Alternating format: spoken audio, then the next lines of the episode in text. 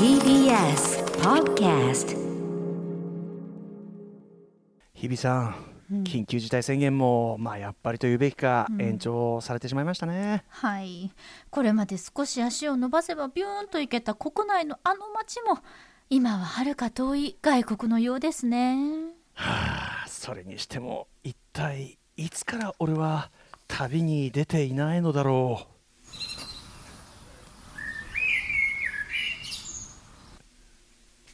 あれ？クミコンさんの声が。どうぞ。クあれ？ミコンさんの声が今話してくださってるけど、あ今、音くえっと、じゃあ、クミコンさんのセリフ私。入ってない？あ、来た来た来た来た来た来たよ来たよもし来たオッケーオッケー。行くよ、もう一回行くよ。もう一回歌丸さん。もう一回、もう一回、もう一回、小鳥から行こうか。もう一回もう一回、小鳥から行こう。もう一回、いつから俺は旅に出ていないのだろ。いうないのだろう。はい、キュー、キュー、キュー、キュー。あ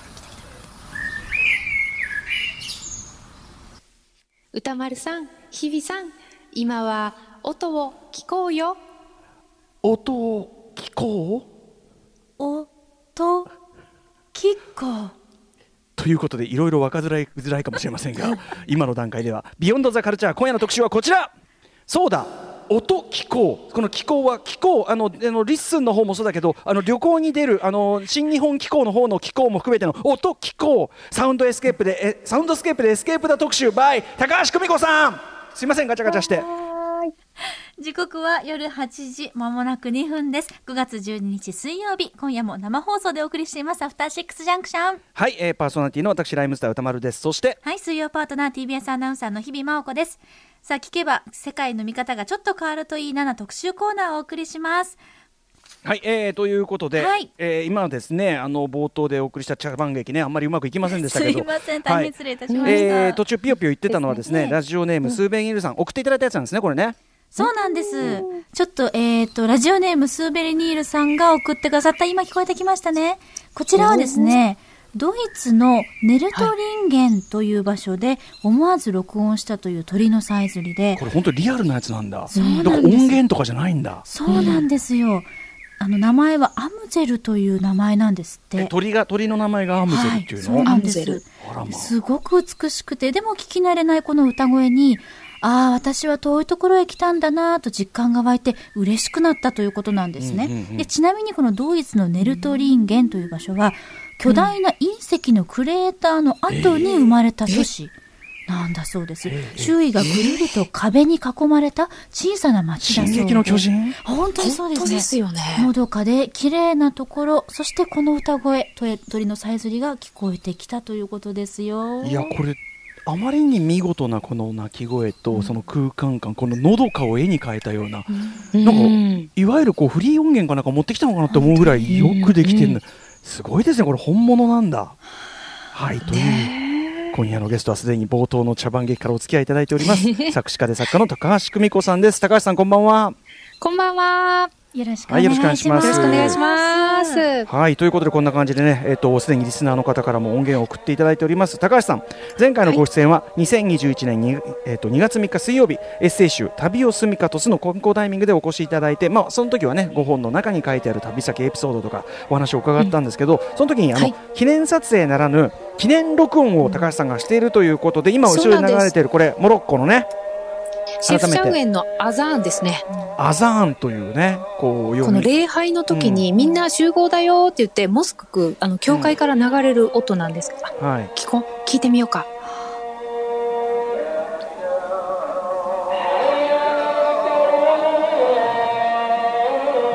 うん、こういう、ちょっとお経っぽいんですよ。気持ちよくてうんうん、すごい眠たくなるよっていうお話も前回させてもらったと思うんですけど、はい、ね。ねでこの音源あの聞かせていただこれいいですねとやっぱりその旅行も行けない中で脳内にこう本当に空間が立ち上がってくるような感じがあってこれはいいアイデアだということでぜひ次回は特集やりましょうなんてねあの久美子さんにおっしゃったんですね。いいあの提案させていただきましたけど、はい。改めて高橋さんあの、はい。旅先で記念撮影ならぬこの記念録音するのはどうしてなんですか？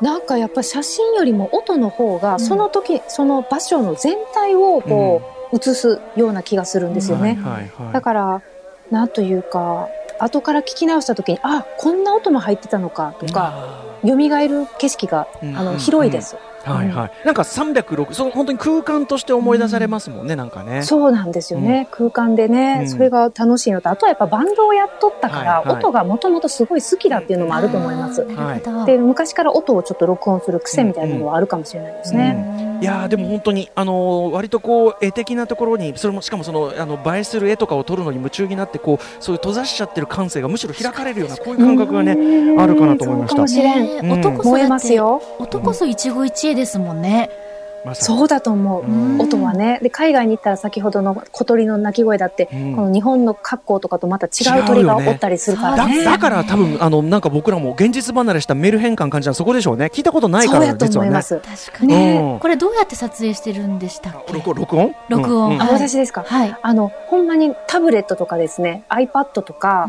iPhone とか、本当にあの、そこに持っとるもので、た大したものを使ってないんですけど、うんねすごいそれでこんないい感じで撮れるんですね。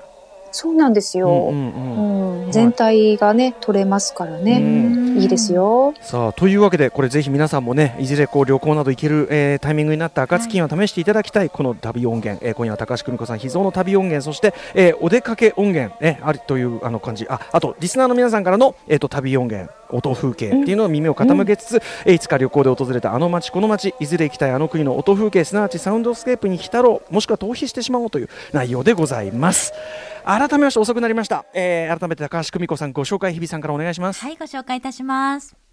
高橋久美子さんは1982年え愛媛県のお生まれです。ロックバンドチャットモンチーのドラマー、作詞家を経て現在は作家、作詞家として活動。原田知世さんなど様々なアーティストへの作詞提供のほか、絵本の翻訳やエッセイの執筆など表現の枠を超えて幅広く活躍されています。そして先月の16日には初めての小説集ぐるりが千曲書房より刊行されました。はいということで初の小説もおめでとうございますぐるりこちらありがとうございはいます。あの拝読しましたよもちろんあありがとうございます。これその初小説にしてこの、なんていうんですか僕まずあの普通にすごく表面的な監視の仕方ですけどまずはこはいの構成力にびっくりしちゃいましたこのあ、本当ですか？はい、全体がこの短い短編連作集かと思いきやなんか全体が一つのなんていうかな、あのつ緩いつながりをなしているというような構成ですよね。うん。うん。これすごくないですか？初にしてこんな。嬉しいです。んあの、はい。あはい、うん、ぜひぜひ。その真ん中に、その19編の短編が入ってるんですけど、は真ん中に DJ 久保田といって、はいラジオのパーソナリティさんが、ええあの、いるんですよ。はい、が真ん中と最後に出てきますね。はい。そうなんです。真ん中と中心、あ、最後にあって、うんだから、久保田を中心にみんながこのお便りを出したりとか、はいあとは悩み相談とかね、うんうんあと、あとゲストに来たりとか、はいゆるーくこの、えっ、と、リスナーたちがつながっていくというようなはい。形で、ちょっとこう、あの、うん歌丸さんうんを少しモデルにあ好きですか？させていただき DJ 久保田。ギョギョギョ。歌丸さんを若干こう 乱暴者にした感じで、歌丸さんもっと丁寧な喋り方されてるから、はないんですけど、で。もなんかその、ラジオを聞いてて、はい。あったかい気持ちになったり、ワクワクする感じだったり、ちょっと切ない感じだったりとか、うんうんうんうん。なんかそういうのを参考にさせてもらっめっちゃ。光栄なんですけどそれ。へ確かにねラジオってそのいろんな人があのメールを送ってきたりしかもその時間軸超えて例えばエピソードトークとかって時間軸超えてたりするからなんかはい。これのね短編集も実はこう時間軸あこれはここだったんだこれはここだったんだみたいなのが分かったりとかもあったりして。でもそれがこう確かにラジオという場でこう一つこう集約されるような作りになっててあそうなんです。めちゃめちゃ嬉しいわ。ね、久保田がじゃ、あの惑星惑星で他のみんながちょっと星というか、うんうんうん。星と惑星がなんかはい。ラジオを中心にこうんの更新していくっていうような、うん。あの緩いつながり、はい。そうそうですね、ねラジオってそうですよね。緩いつながりですよね、なんかそうまさにね本当に。う。ん、だしあとやっぱり本当に感心してます。牛空港の短編がそれぞれ違うとの登場人物と違うそのストーリーもなんならたその文体から違うっていうかその、うん。ち要するに違う曲19曲入ってるみたいなことだからそうかもしれん。リズムも違うそね。その何も違うみたいな、これも引そうですね。き出しの多さもすごいなと思っちゃうし。いやー、そうか、そうですね。おばあちゃんが出てきたり、少年が出てきたり、うんうん。夫婦だったり、ええ。あの、友達同士だったりとか、うん。本当にいろんなシチュエーションの子が出てくるんですけど、えでも、やっぱこう、音をやってたからこその、うんうん。なんか、ちょっと歌詞、えうんううんん、作詞を、のエキスうんうん。100を、こう、いろんな登場人物入れて、こう、あの、広、広めていった感じもあるんですよね。歌詞っぽい。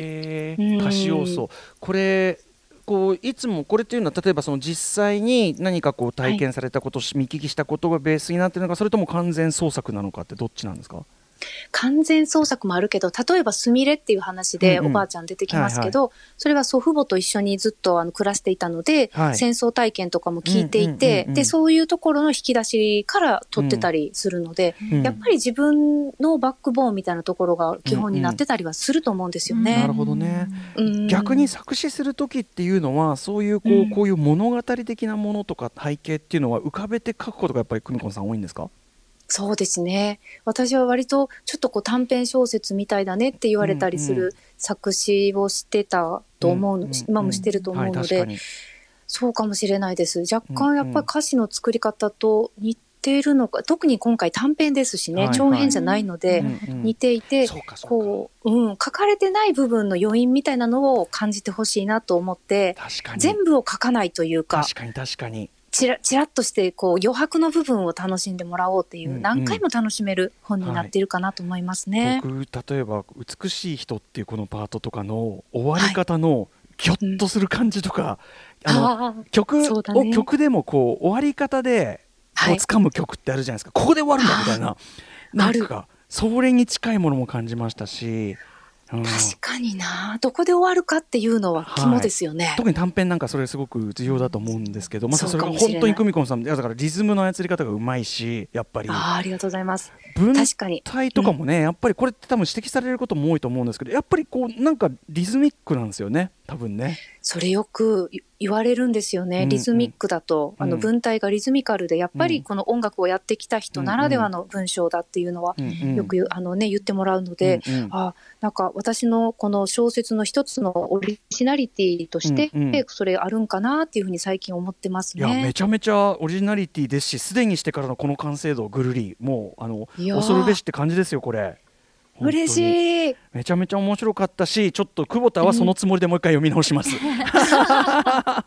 うだね、んやんちゃっぽいんですけどね、ちょっとね。口調はあれで、うんなるほどね。口調は、口調はあれだけどね、すっごい愛がある人なんですよ。はいそうですねはいみんなにすごい好かれてるんですよ。だからいやだから俺こんな好かれてないから自分のことだと思ってなかったですねこれね。そんなことないですようん好かれてますよ ありがとうございます。ということでございます。はいということで、えーまあそのね、はいえっとぐるりその小説集も出された高橋久美子さんにですね今日はその秘蔵音源、えー聞かせていただいてさらにリスナーの皆さんから届いた音源あと日比さんもねあはいるんですもんね。ちょっと探してみました。はい、はい日比。さんの旅音源こちらも聞きながら皆さん旅気分味わっていただきたいと思います。えー高橋さんよろしくお願いします。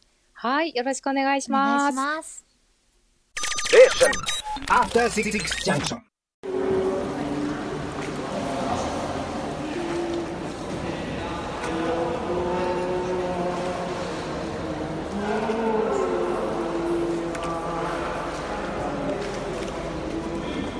ます。After Six Junction. せーベロベリスム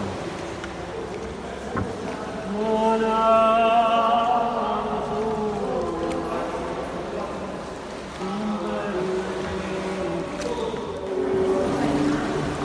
あお聞きいただいているのはイタリアカプリ島の青の洞窟で録音した音風景です、ラジオネーム電気ビリビリさんからいただきました。これどういう条件なのか後ほどまたねメールもご紹介しながら。はい、詳しく聞いていきたいと思います、時刻は8時15分。今夜も生放送でお送りしています。アフターシックスジャンクション。 Beyond the Culture です。えー今夜はいつかの旅行で訪れた思い出のあの街。そしていずれは行ってみたいあの国あの街の音風景に耳も傾傾け、えー尊び慈しむ。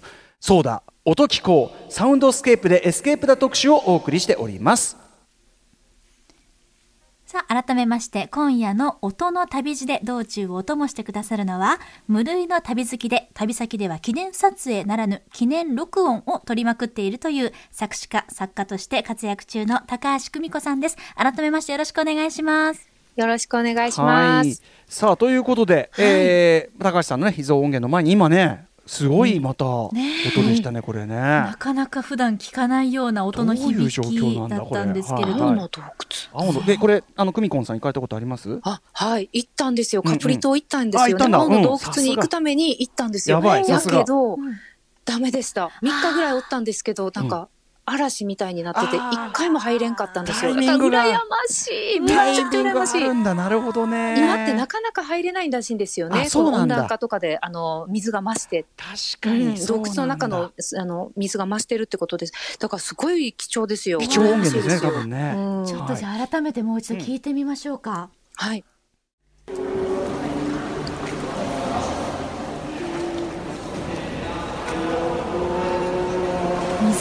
人の声がねあのやっぱり跳ね返る音。洞窟っぽいこう反響音がしますねあとこれは船に乗ってるんですかねやっぱりね.あ、船頭さんの声。そうなんです。ちょっとメッセージ、メールをご紹介しましょ歌歌うう。電気ビリビリさんからいただきました。い、つも楽しく拝聴しています去年7月まで10年間イタリアに滞在していました、帰国前に最後の旅行でカプリ島の青の洞窟に行った時の音声です、元は動画で保存したものなんですが改めて目を閉じて音声のみで聞いてみると洞窟内の音の反響であったり今ね声も聞こえますけれども船頭さんの歌声そしてオールで水をかく音が際立ってまるでその場にいるような体験ができることに気がつきました。また自由に旅行できる日が来るまで音機構で記憶を反芻したいと思います。はいということで、ねえ久美子さん行けなかった。結構これ大きいんですかね洞窟そのものはねじゃあね。洞窟結構おそんなに大きくないかでも水で埋まるぐらいなので、うかそうか。けど1隻か2隻ぐらいしか船が入れないと思うんですよね。そのぐ。らいの空間感なんですうね、ん、でもこの反響がいいですね、やっぱり。この歌っちゃってるのは明らかにこのエコーをね天然エコーを意識した歌ですもんねこれね。いい、ここで歌いたいくなるでしょうね。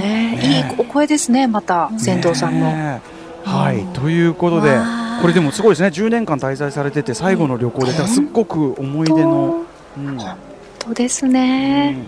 イタリアカプリ島青の洞窟の音源、えー聞いていただきました。ほらもう早速はい貴重な感じですよ、ねえ癒されますね。音の絵はが癒きです。される。うん。うんではちょっと音の部屋がき。うん。久美子さんの音うん。風景も聞いていきたいと思ぜひぜひいますので、いっぱいあるんですからねこれね。ね最初の音紹介をぜひお願いいたします。はい。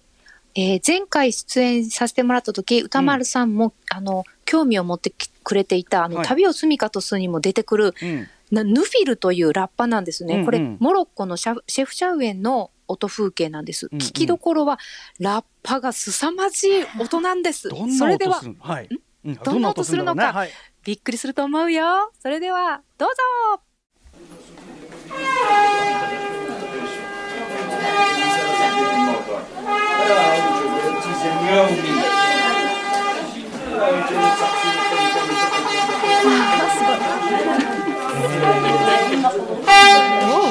結構みんな喋るな。そう。これね、モスクの集会が終わった後に、うんうん。終わりだよ終わりだよピーロそういう合図なんだ。うん。だから、モスクの四角い鉄塔、あ、四角いこう石の塔みたいになってるんだけど、はいはい。その東西南北にラッパを先を突き出して 2, 2メートルぐらいあるラッパなんだけど、なんかそれを突き出して吹くんですよね。で、だから私結構山の上の方の、あの、えっ、と、お家に泊まってたんだけど、うんうん。そこまで聞こえてくるんです、音が。へー。もう外それでに鳴り響くようになってる。うん。で、毎日気になって気になってこの音が、うんうん。あの、見に行きました。そしたらラッパが突き出て吹いてました。なんかこう例えば我々日本人だったらこうさ鐘の音がさある種、まあ、時間を示したりとか、あなんかそういうようななんていうの、まあ、チャイムじゃないけどそういうねあのー生活の一部の音でだからみんなにはあんまり珍しくないから ガヤガヤガヤガヤみたいな。そうだと思う。全ね。然気にしてないんですよ、それね皆さんね。これ、で、ううん。ん。服の。ラマダン中だから、うん。ラマダン中だから、この終わった後からこう街が、えっと、みんなご飯食べたりとかわーってなるんですよね。夜の街、じゅ12時か1時ぐらいに寝てたかな、みんな。うんうんうんうん、だから今からまた夜が始まるぜっていう感じの合図でした。じゃあこれはちょっとみんなにとってはちょっと嬉しいこう浮き立つ合図でもあるのかな？そうなんです。うんうんうんお祈りも終わったし、今からショッピングしようっていう感じで、ねみんな今から夜の10時ぐらいでも買い物して、お店も大体、えっ、と、8時か、それぐらいからお店が開き始める感じです。夜型なんですうね。ん。そうなんです。このヌフィルはすごいでっかいラッパなんでしょ？その細長いんで細長いすよ。細長い。音なんと言程とかってこれどうやってつけてるんですかこれ？あ、ピストンが多分なかったと思うんですよね、私の感じでは。じゃああので口口音程かそうコルネットみたいな感じで、口だけでこう音程を、うん動かしてた。うんうん。はい。難しいんだろうな。でも、こう、なんちゅうか、あの、合図ですよね。うん。音音楽でもあるけど、本当にみんなへの合図かもしれないね。ねこれはあの高橋さんこちらそのシャウ、えーのシェフシャウエン行った時は、なんかいろいろなエピソードもあったんですよねこれ。そうですね。うん。この後私は大変な目に遭うとかもありましたね。うん。この後夜の街に繰り出して、ええ。ー詳しくは本を読んだらわかるん旅ですが、旅のすでもね、あ住みかとすぎね旅のす。みかそうい。ろいろわかるんです。けど、でもね、でもこの後夜の街に繰り出してしまって、裏路地の方に入っていってしまって、はそれでまた私はね、趣味でね、音を取るのが趣味でしょ、ええええだから子供たちが大合唱してる音を取りたくてしょうがなくなって、ほうほうほう子供が11時でも遊んでるんですよ。うーん。で、それで、録音しよったんです。ええそしたら子供がなんか、ノーフォトとか言って、はい走ってやってきて、違う、写真じゃないんだ、うんうん。うんこれは音音なんだとかなったんですけど、ええあの、ちょっとね、この iPad をうん。みんなからに奪われるみたいな事件がありました、あー。この後。と揉めるという。そう、このね、ヌフィルの音を取った後にそういうことになりますな。るほどね。音風景、こうゲットもちょっとなかなかね気をつけてやらないといけないという。そうなんでうん。す気をつけないといかんよ。うなるんほどですね。わかりました。はいさあどんどん行きましょうかね。はいえー続きまして、さらに高橋久美子さんの音風景どこでしょうか？えー今度はですね、スペインの南の町のマラガという町に行きました。はいで、あのー教会の祝賀パレード、うん教会でなんかお祭りがしよったんですね。うん祝賀パレードの音風景を聞いてほしいと思います。ええ聞きどころはですね、うん48秒ぐらいのところで出てくるマーチングのためなんですよ。ためね、ため。歌丸さんにぜひ聞いてほしいんですけど。このためね、なんでこんなためるのと、マーチングってもっとこうの乗りやすいんちゃうのと、なんちゃうこれ、と思う、このため、48秒ぐらいからのためを皆さん聞いてください。どうぞ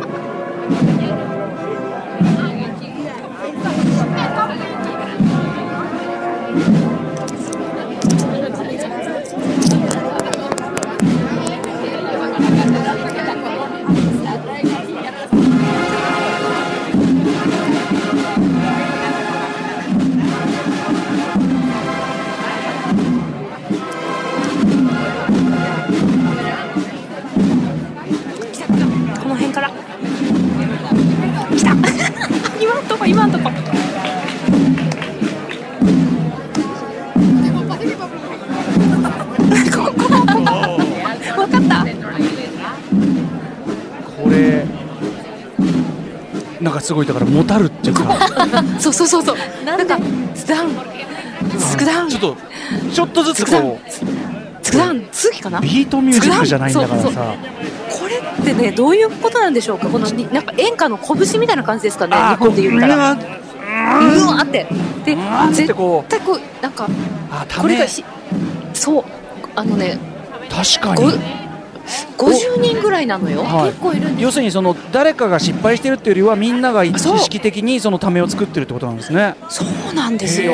最初はさ俺だから下手なだけなのかなと思ったら、聞いてるうちにやっぱこれ意図的なもたりだわっていうね。あ、そうなんです。意図的だと思うんですよ。やっぱりこうでうんガンガンガンってこのグルーヴを作りたいんじゃないですかね。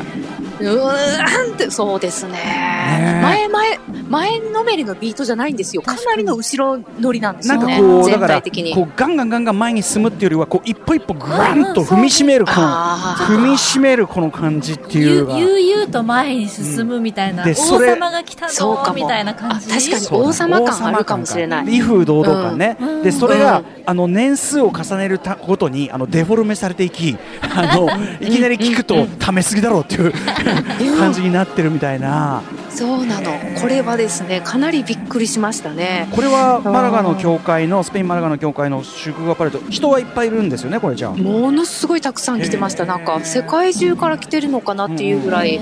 で、こう、なんかお人形みたいな、こう、マリア様と、あのー、キリストの大きいお人形みたいなのも作って、その、パレードの前に、一番前かな、うんではそのおみこしみたいなの担いでましたね。出汁が出てるっつうかねなるほどねううんんじゃあ本当お祭りででもなんかおこう祭りで。ちょっとこうなんだろうねこのやっぱ粛々と感というのかなああ、なるほど景ね。気の良さ感。よりうん、うん。威風堂々粛々と。うん、っていう感じなんでしょうね。ですねでも、でも、い今のところもやっぱいくらなんでもためすぎでしょ 本当に。そうそうそうそう。ずっこけちゃうよ。ものすごいずっこけたんです、私、これで。めちゃくちゃこれで平気なんですよ、でも。これ、誰か指揮者とかいるんですかいないんですよ、指揮者が。いいなくて、やっぱり何歳くらいかな、30代、40代ぐらいの男女っていう感じでしたね。うんで、黒いあの礼服を着て、みんなで50人ぐらいで市民楽団かな、うんやっていて、やっぱ、でもね、あのーその、楽器が他の管楽器が抜けた後、うんうん後がためがひどかったですね。だからやっぱドラミングパーカッション。そう、ドラミングのためがひどいと見ました。ドラム隊がちょっとあのリズム隊がちょっとあの先走っているというね、そうですえーことかもしれないですけどね。あ面白いなこのあ。これ時折は面白い。時折入ってくるこの笑い声もまたいいですねうん。キャキャキャキャっていう声が。そうなのうんそうなんですよ。えーっといやということいい。でスペインマラガの、えー祝賀パレード。でもなんかこういうテンポ感でやってるって知らなかったですしね。なんか浮かんであそうなんですよね。面白いうわ、ん、行進っていうよりかは練り歩くっていう感じでしたあーなね。るほど。うん。ジェイディラのビートのようにねもたっているというね。は い。ということで、えーさらにじゃあ久美子さんもう一発音風景いきましょうか。あもう一ついいですか、うん。もう一個言っていいですか？ガンガンいきわましょう。はい。かりました。次はですね、えっ、とね、ベトナムのとある家での朝5時の音風景なんですけれど打もって、変わってこれはまた。これ、どうしよう、でも言わん方がええな、場所を言うてもええん、言う、後で言おうか。うんうん。後で言おうな。わ、はいはいはい。かりました。うん。聞きどころはですね、自然界の目覚まし時計です。うん。それではお聞きください。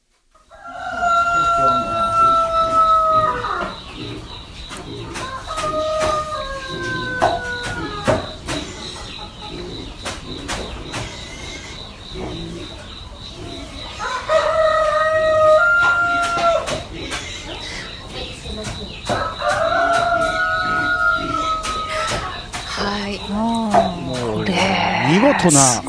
見事なコケコッコー上手。ね すごいでしょ。これ朝5時なんですよね朝5時。うるさいわ5時前だった。めちゃくちゃうるさいんうるさいわもう目を覚めるわそれはねもう冷めるんです。無理してない感じがね、もう泣き慣れてる感じがするよね、鶏が当然のように毎日泣いねてます。そういう感じなんですけど。ベトナムのどちらなんですかこれは？これは、北の方の町のサパという町に行きまして、うんこれ、あの、一匹というエッセイ集の中にこの詳細を書いてますが、赤座王族のメイさんという方にサパの町で出会って、うん。で、なんか仲良くなって、あのーあなたのお家に泊めてもらえませんかと言って、山を、でも6時間ぐらい山を越えないといけないよって言われたけど行きますと言って、私はその民族の方のお家まで歩いて行ったんですよね、うん。一緒に妹と。で、そこで、もう本当に美しいその竹でできたねうん、簡素なお家に泊めていただいて、はい。そして、あの、竹でできたベッドで、うん。えー妹と一緒に寝かしてもらって、もちろんトイレとかないんですけどもね、うんうんうん。そういう、もう本当にでも素晴らしい生活でしたが、うん。朝5時前かもしれん。鶏が鳴くんですよね、もううん。びっくりで真っ暗なんですよ。それまでは静かにないから。それまでは静かにしてんのに突然。そうそうなの。うん。何を感知して泣くんやろ。まだえ太陽出てないんですよ。ないんだもんね全く火出てないのに、いきなり一匹目が泣き出して、おいおい、まだ真っ暗やぞって思ってたら、でも、鶏の声でメイさんたちは起きるんですよ。あやっぱりそれは皆さんにとっての？そう。目覚まし時計なんですよ。で、うんうん。泣き始めたメイさんがヒュッて起きて、ええ。で、真っ暗だから私はまだベッドの中にいるんですけど、うんうんうんそしたら、台所というかもうワン、ワンフロアなん、土間のワンフロアなんですけど、うんうん。一番隅にある、えーところで、まな板でトントントンとこうナッパを刻み出して。なんか音してますね確かにザッザそうななんです、はいはい。多分ね、全く何も見えないんだけど、ナッパを刻んでるんですよ、メイさんが。あこれだからさある意味これ久美子さんがあの、んね体験してるまんまだよね。要するに俺ら絵を見てないじゃないですか。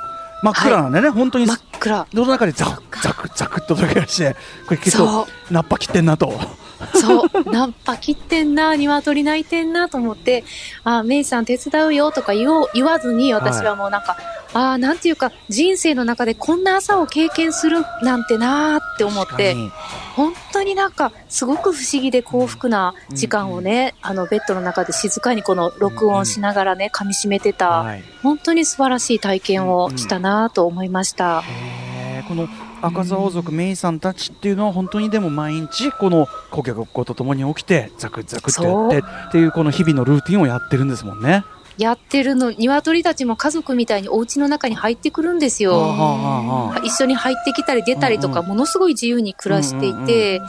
なんか、そっか、朝ごはんも4時半とか5時から作るんだなとか思ってね、炊飯器とかないから、全部こうんうんうんう巻き、巻きでこう、あの土間の上でくべてやってるから、一個一個手作りってなると、うんうん。かなり時間かかるんでしょうね。当然これ夜はじゃあももう真っ暗になっちゃうから、もうさっさと寝るっていうことですもんね。夜はもうさっさと寝るし、外に行ってみんなで星を見たりとか、ああの、いいんですよ。ものすごい星だから。そりゃそうだ。で周りが、家が一軒もない、メイさんの家しかないから、うんうん。外行って星見たりとか、あとは、うんうん。この鶏の中の一匹をいきなり締め始めて、あの、旦那さんと一緒に。な、仲良くしてたのに。そう、仲良くしてたのに、えー、嘘！ってなって、うんうん私と妹は、大丈夫だよ、客人にはこれぐらい振る舞わないとね、みたいな。やっぱそういうもんだないつもは、そう、いつもは食べないけど、今日は特別だよとか言って、一匹、あの、締めましたね。締めて、あの、いた、美味しくいただきました。本当に。へうん。そっかでもなんかすごいですねだからそのなかなかこのさ、6時間かけてね山奥のねこの赤沢族の皆さんのとこ泊まったりはできないから、できない。この、はいこの音の貴重さよそしてこの体験談の貴重さよと。そうだうね。ん確かにそうだと思いますね。美味しくいただいた鳥ちゃんの味までなんか浮かんでる本。当だ。これあちなみにあの味付けとかは何辛いとかさそういうこっちの方だとあったりするんですか？本当に素朴でお塩しか使わないんですよ。あーなるほどもう本当に塩だけで、うん。あの、だけど、そのサパの街中で食べるうん。鶏よりも時間をかけて、うん。なんかサパだと1ヶ月ぐらいで締めるけど、こっちは1年ぐらい一緒に過ごしてやしてるから、すごいこっちの方が美味しいし、丁寧に育ててるんだよって言っていて、だからこっちの方がいいんだよって、街の暮らしよりいいよって言ってくれて、なんかなんか幸せでしたよ。うんううん。んでもね、ご自身たちのその暮らしの豊かさみたいなところにちゃんと自覚的でもあるんですよね、じゃあね。ものすごい自覚してます。うんうんうんそれ。で、ちゃんと民族衣装とかも着てましたね。うあの塗ったりとかしてね。赤座王族。赤ってのはまあ色の赤で座王族ってね、カタカナで赤座王族、そうです、ザオ。族。うん。すごい。なんか百聞は一見にしかずって言いますけど、逆ですね。うんあ、いなんだ？あい百一一文は？一分は百件である。に。うん100件で。うんあ、一分は100件である。ねえおー、本当ですね。いいね。いやー、いいないやーーいろんな想像をしてもらえたらいいなーうん続いても貴重な音源です、リスナーの方からいただきましたラジオネーム大田の牛さんからの台湾、東南部、山奥で録音した音風景です、こちらをお聞きください、えす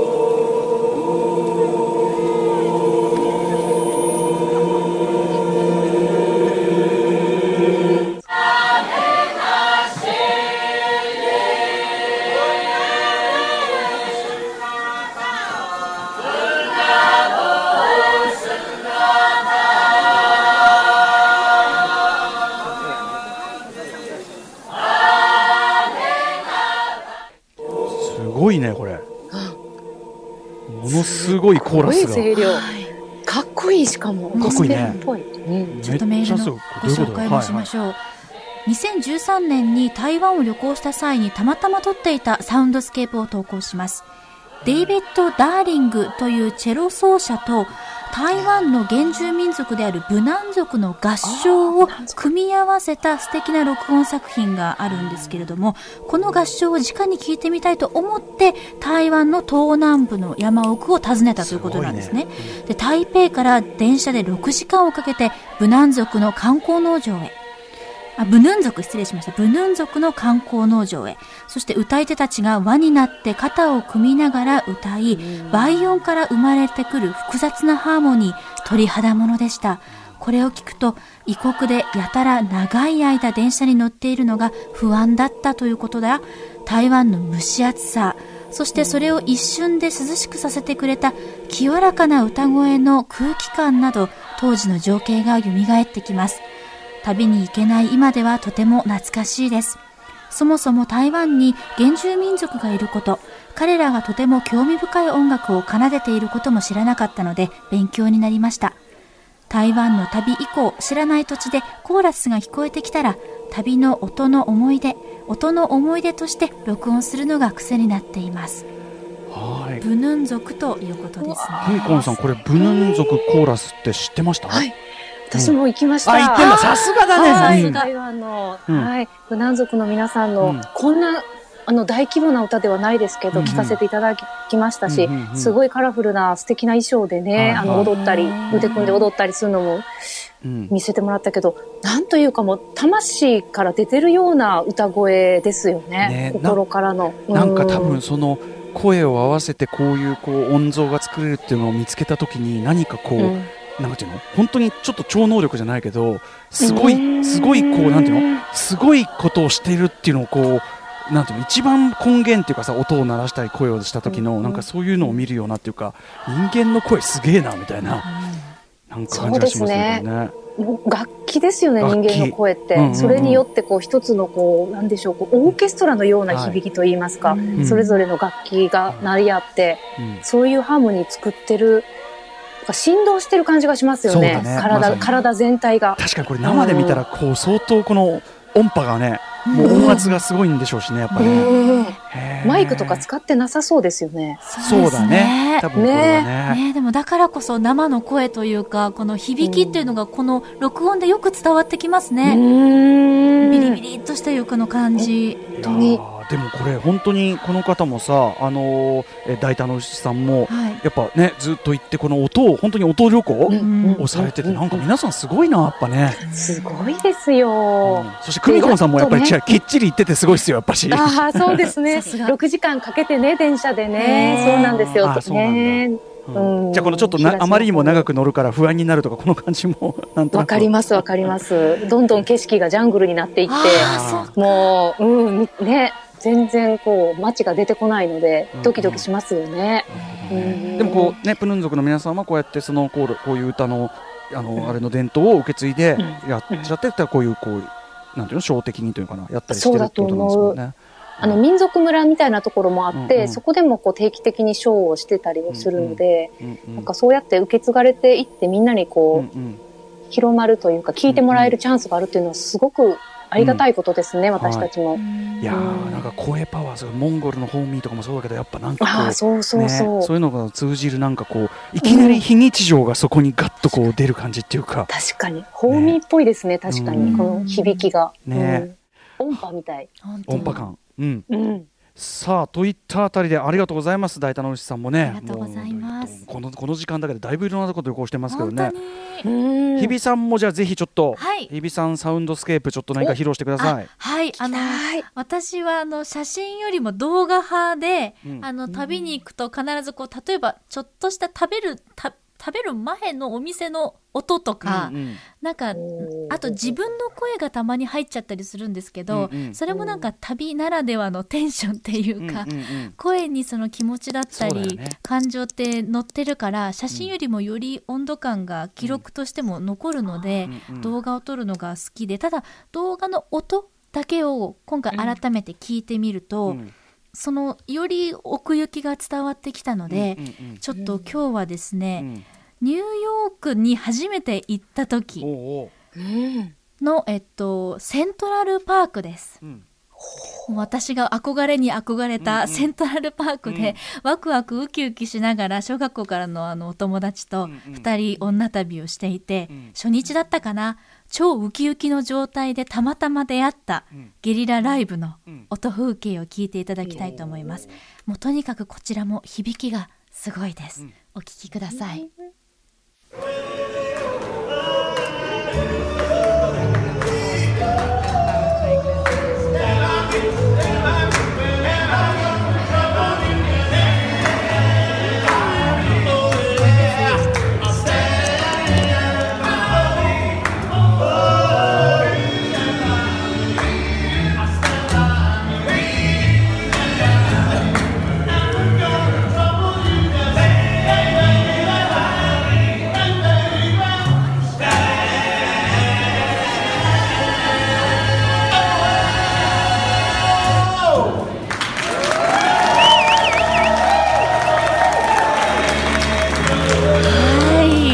感じです。これセントラルパークだから屋根あるとこですかなんかひょっとして。そうなんです。あの噴水の近くに、うん。こうなんかあのアーチ状のところがあって、うんうん。ちょっとしたホールみたいになってるところだったんです。階段を下っていったら、ちょうどこうちょっとしたホールみたいになって。不思議なもんでやっぱ音聞くだけであこれ屋根あんなとかねわかるもんだからね。面白いね、うん。うん。さすがですね。違いますよね。あの男性が5人組の滑腹のいい黒人の男性で、うんおおじさんぐらいかな。で、うん4人が歌ってて1人がチェロ？かな？ああそうね。だからボンっていう4人がドゥーアップスタイルでこの「スタンドバイミー歌って、はい。チェロもやってんだ、な。ね。そうなんです。で、あの、チェロの箱を、あの、お金を入れる場所にこうして、いわゆるこう、路上ライブ的な感じにして、で、周りにどんどんどんどんこう、人が集まってくるんですよね、自然と。だから今、そういう光景ってなかなかもう見られないじゃないですか。ね人が集まって自然とこう音楽に惹かれて寄ってきて、でこう拍手がこう湧き起こるヒューヒューって音もちょっとニューヨークっぽいなと思って、なんかこれを聞い改めて聞くだけでちょっとこのご時世なんだかジーンとしちゃいました、ああ、そうですね。ね。スタンドバイミーがこんなアレンジになるんだっていうね。確かに。このドゥアップ的な感じでこう、うんうん。み皆さんでアレンジしたんでしょうね、そううね。自分たちできっと思ね。い。ますその自由度がまたこうニューヨークっぽいなと思ったりして、うん。かっこいい。単純にこのアレンジがだけでもね純粋にいけてるし。いけてる。めっちゃかっこいい。これでこのく感じでさ、うん僕ニューヨークで何これにぎこのイケ散らかし感このニューヨークの、うん、こっちのいけこっちのコンプレックスを刺激してきたなこの野郎って。本当に2019年2019 11だ月だ。ったので。じゃあギリなんちゅうかそう。こ本当だ。私のラストトリップです今のところの。本当ですね。うね感慨深いよねこれもね。はい。はい。さあそしてで続いてまた久美子さんのはい。秘蔵音像風景いきましょうか。もうはい時間が、いいんでしょうか？あそうですね。うん。あ私あ私っていいのかな、ああ。あ違うどっち？あ日比さんか。じゃあ、うん。もう一個私失礼しました。行っちゃおうかな。失礼しました。今、ラストトリップって言ったんだけども、12月にこれお仕事トリップで行った。ハワイです。うんうん。ハワイに行きました。あの、あるイベントの前日の音風景で、聞きどころは、かなり浮かれ気味な私のウェイという声でございます。どうぞ。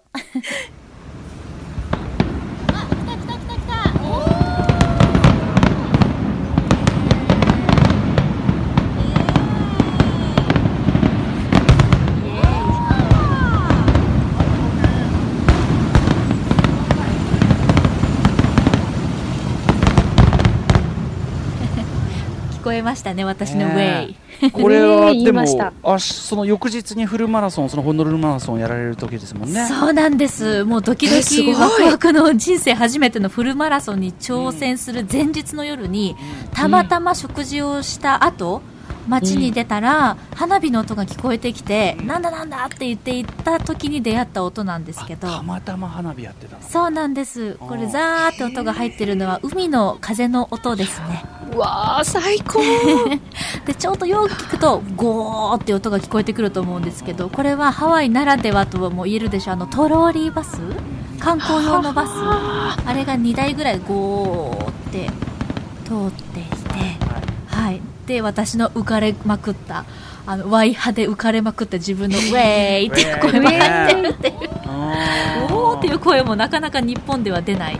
いやーでもなんああ、そかっか。いやなんかこう温度感とか、こう暗いんだけどこういう花火上がってて、うんうん。こうやっぱその温度感本当に温度感だね。温度感がなんか音ってそれも含む空気感というかそれも含むから、うんうんうん。なんか伝わりますねこれね。ねえよかった。あ、そっか、金曜日ってハワイは、そっか、花火をよくやあってるのか。上げてたんだそうだそうだ。そういうもんだったんですねかそんなに。大きな花火じゃないんだけども、ポコポコってこう、なんかこう、ハワイの人ってこうやって楽しんでんだなーってうんうん思って、うんはい、録音とか録画しました。はい、へえ。いいですねこれもねハワイいいハワイ行きたいニューヨーク行きたいハワイ行きたいって気持ちもあ行りますきたいよ。でも。さてさてではラスワンですかね続いてがねねはいはい、もう一個、じゃあ、久美子さんからの音、ぜひお願いします。はい。えー、これはですね、フランスですね。フランス・パリのノートルダム寺院で、えー、外ですね、外ですか、録音した音風景です。聞きどころは、心洗われる鐘の音です。それでは、お聞きください。「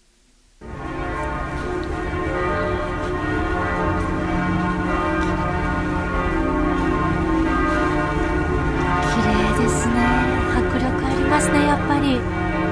迫力ありますよね。ノートルダムの鐘まさにノートルダムの鐘だからね。そう。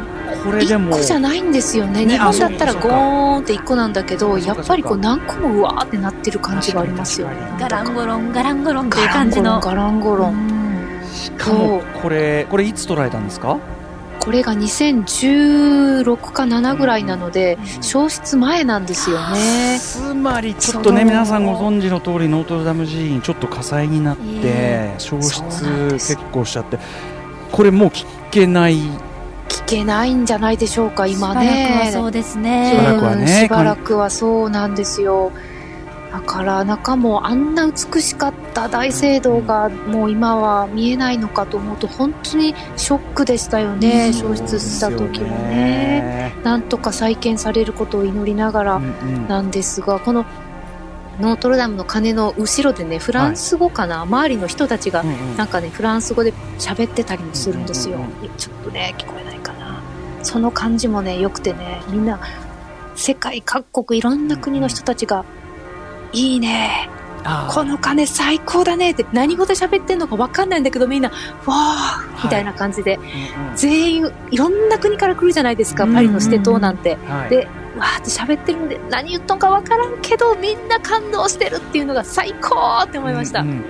ねえ圧巻でしょうねこれね。そのもちろん建築としての素晴らしさと相まってうーん、圧巻でしたね。しかしこれでもね久保さんこのもちろんノートルダム寺院のその写真とかねそういうものを見ることはできるけどやっぱこの音ねこれも大きかったなってこれ逆にここクローズアップすることでやっぱ分かりますね、わかる。うん。空間の大きさだったりとか、うん。あ、こんないろんな人たちが集ってたんだなとこう、うん。いうことだったりとかね、うんうん。なんかファラフェルっていうなんかひよこ豆のコロッケ売ってたなとか、なんか近くで絵描きさんが絵描いて売っとったなとか、うんうん。なんかもう本当に絵画の中歩いとるようやったなとか、うんいろんなことをあの思い出しましたね。はいということでその行ったことない我々でも浮かぶんだから行ったことある人なおさらということでこれやっぱり音風景記録いいですねこれね。ねはいよかったですね。いやーということでちょっと今回はあっという間にこのね、えーショートトリップはお時間となってしまいました。はいいや久美子さんのでも本当にあのね録音のそのいろんなコレクションからこう生まれたアイデアでしたけどいいですね、はいこれやっぱねなんか意外な発見がある。うん本当に心がなんかほっこりとじんわりとしていい時間でしたね。癒されました。いわゆる名所もいいしやっぱその赤蔵族のメイさんのお家のコケコッコもいいし、そうですね。自分らの毎日の暮らしの音だってやっぱ本当はそれあるはずなんだよね。あ、本当だ。うんだ本から当ですよ。今日の行きうん帰りもちょっと久しぶりにこうイヤホンなんかつけるのやめてちゃんと音聞いてみようかなとかねあ、いい。生活音はね、いい愛おしいですよ。そんな気持ちにもなりましたね。うんはい。はいといったあたりで、えー最後に、えー改めて高橋久美子さんの新刊のご情報を日比さんからお願いします。はい、最新刊初の小説集ぐるりはちくま書房より税込み1540円で発売中です。はいそして久美子さん、さらにさらにのお知らせがあるんですよね。はい。あの、以前、アトロクでも紹介させてもらった翻訳の絵本、ディアガール女の子たちへの男の子版、ディアボーイ男の子たちへが、主婦の友社から来月刊行されます。ねはいあのディアガールの時もね男の子版もって話をねしてましたけど、はいまさにそれなんですね。これはそうなんです。はいうんうん改めてどういう本ですかこれ？